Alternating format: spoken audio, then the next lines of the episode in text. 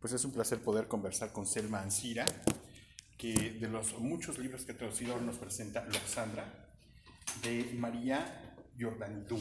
Exacto. Autora griega que crea este libro Loxandra, Ajá. inspirado en su abuela. ¿Qué nos presenta en esta traducción y cómo es este concepto que nos anunciaban hace un momento de, de alguna manera, reescribir? Eso es lo que hace un traductor, reescribir, reinterpretar, reescribir la misma vivencia para reclamar la propia. Interpretarla también, ¿no? De alguna manera nosotros los traductores somos intérpretes.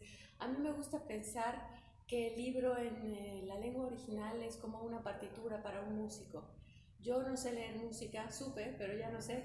Y en algún momento si me llegara la partitura, haz de cuenta, para, de las suites de Bach, para mí son símbolos que no comprendo. En cambio llega Pau Casals, la interpreta y a mí me queda claro lo que eso quiere decir. Es un poco lo que estamos haciendo los traductores. Interpretar una partitura en otro idioma o, en, como lo decimos en general, reescribir un texto en nuestra propia lengua. Traerlo a nuestra propia lengua para hacerlo eh, legible para todos nuestros lectores en lengua castellana.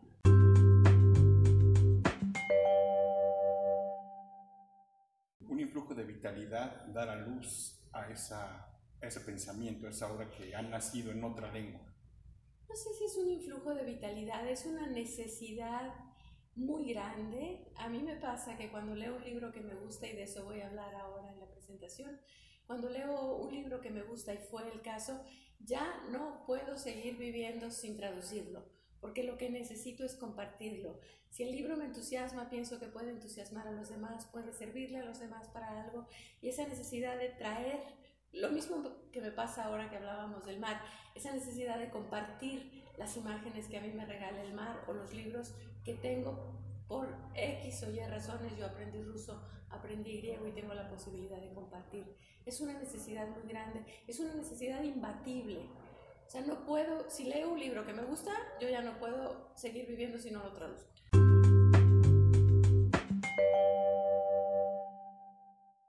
Hay dos historias de la que parto. Primeramente la de María Jordanidou y en segundo caso Loxandra, que se inspira en un familiar. De Loxandra era la abuela de María Jordanidou y la historia de María Jordanidou es muy interesante porque era una señora ya de mi edad, las cuenta pasados los 60, y, se estaba tejiendo las carpetitas para la dote de la hija y de repente pensó, todo lo que yo he vivido es la mejor herencia que les puedo dejar. Entonces se puso a escribir y escribió la, la, vida de su abuela. Es un libro que ha tenido en griego más de 70 ediciones ya a estas alturas, porque es un libro que retrata no solo la figura de esa abuela que hemos tenido todos o muchos de nosotros, esa figura alrededor de la cual se une la familia, sino todo un momento histórico cuando Grecia todavía estaba en Asia Menor, el momento en que echan a los griegos, los turcos echan a los griegos en 1922, el llegar de esos griegos a vivir a Grecia, en fin, es un momento histórico muy, muy importante que ella retrata con una naturalidad impresionante. Es el paso de la vida, el paso de la historia. Es un libro optimista, es un libro bello, es un libro que, que te reconcilia con la vida.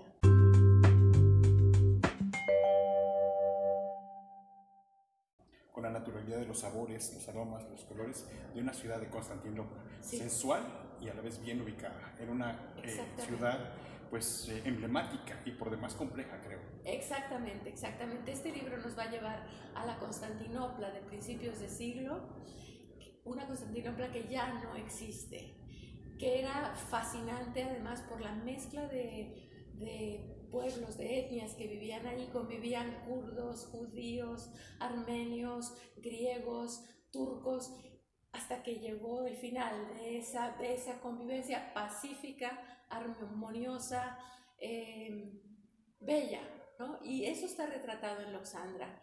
La figura de la abuela para mí es fundamental. Eh, yo hice un experimento como traductora un experimento que me pareció importante, interesante y divertido, porque para mí es importante que te lo pases bien cuando estás traduciendo, que fue reproducir el griego de Asia Menor con el español de México y el griego de Grecia con el español de España. Entonces ese mismo juego que sienten los lectores en griego de palabras que no entienden porque son palabras del otro lado del mar, digamos, ese mismo juego lo reproduje en esta, en esta traducción. De manera que los españoles que la lean les van a resultar raras y van a causar en ellos el mismo efecto que en los lectores griegos las palabras nuestras, mexicanas, y para los mexicanos va a ser lo mismo que lean cuando lean las palabras típicamente castellanas. Entonces fue un juego muy divertido para mí, me lo pasé muy bien, quiero mucho esta novela. Creo que es un, no nada más desde el punto de vista de la traducción, creo que es una novela que debemos leer porque nos lo vamos a pasar muy bien y porque vamos a entender un momento de la historia de Grecia que es conocido en teoría, pero aquí lo vamos a conocer desde dentro.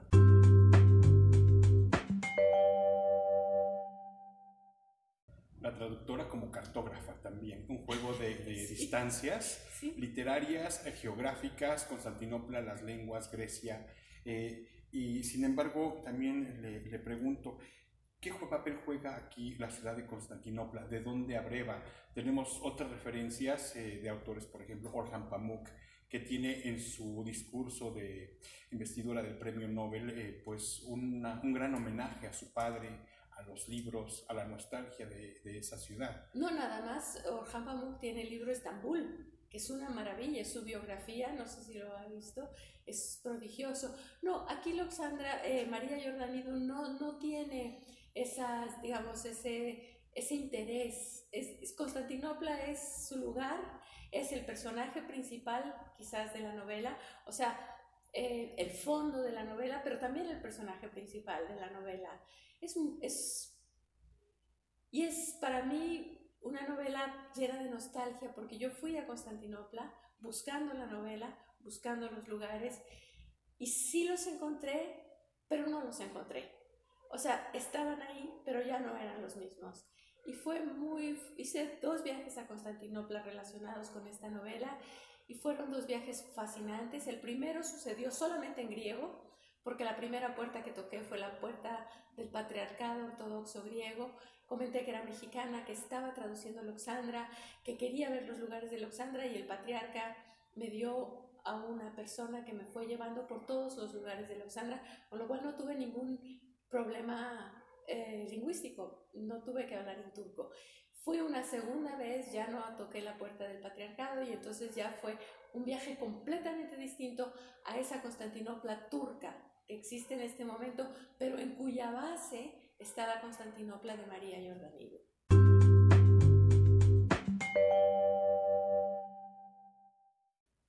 La presencia del traductor siempre es discreta, siempre a veces es detrás del autor, y una materia que enfrenta es la otredad, como lo está haciendo usted, la otredad de la lengua y la otredad de eh, la cual usted experimenta con estas distancias con las que juega en la traducción de, de la novela. ¿Qué significa para usted esa otredad? ¿Qué significa para usted ofrecer al otro a través de sus libros, de sus traducciones, de una lengua a otra? Bueno, significa mi esencia, es mi vida, es mi manera de estar en el mundo. Yo no, no sé estar en el mundo de otra manera más que tendiendo puentes, tendiendo puentes entre la lengua española y la lengua rusa, entre la cultura latinoamericana, la cultura española y la cultura rusa, y lo mismo con la cultura griega, la cultura chipriota, y en este caso incluso la cultura turca, aunque el libro haya sido traducido del, del griego.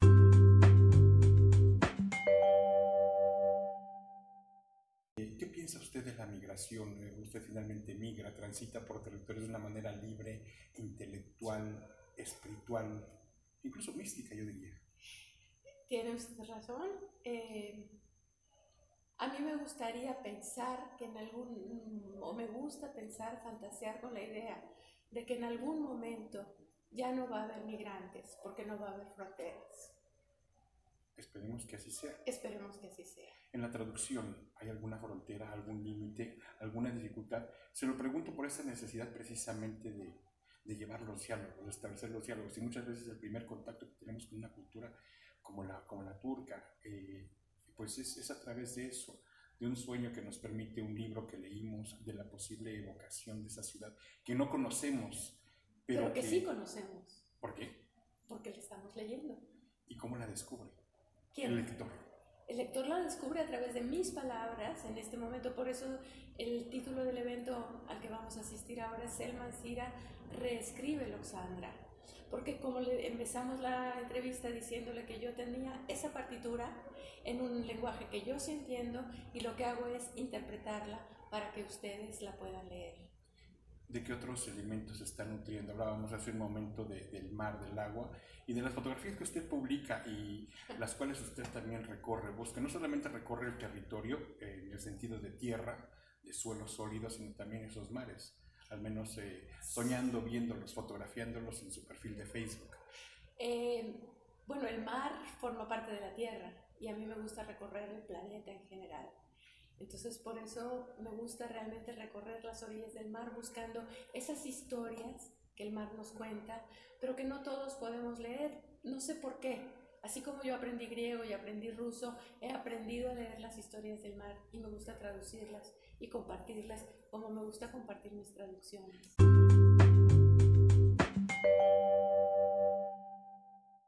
Con este tránsito y con esta complejidad de llevar y traer en una y otra lengua, ¿Cuál es el desafío en términos poéticos que trasciende mucho las palabras? Generar esa experiencia espiritual y tocar al, lector de la misma manera que lo ha tocado el autor, pero en esta ocasión se trata del traductor.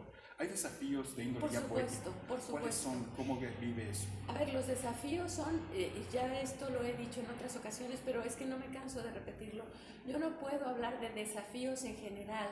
Loxandra me planteó unos desafíos determinados Sorba el griego me planteó unos desafíos determinados. Acabo de publicar con el Fondo de Cultura Económica una, una compilación de pensamientos de Tolstoy que titulé Aforismos.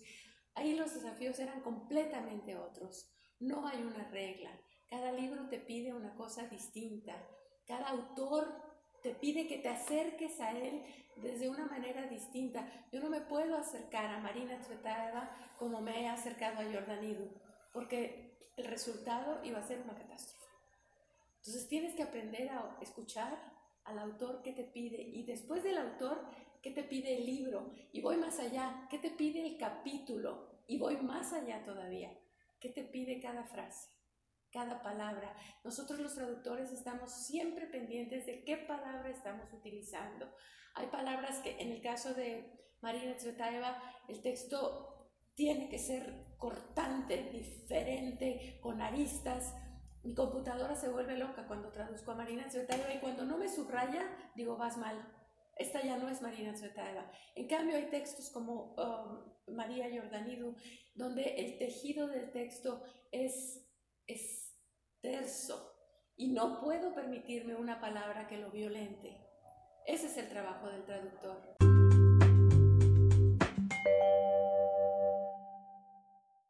Decía usted que le gusta mucho vivir.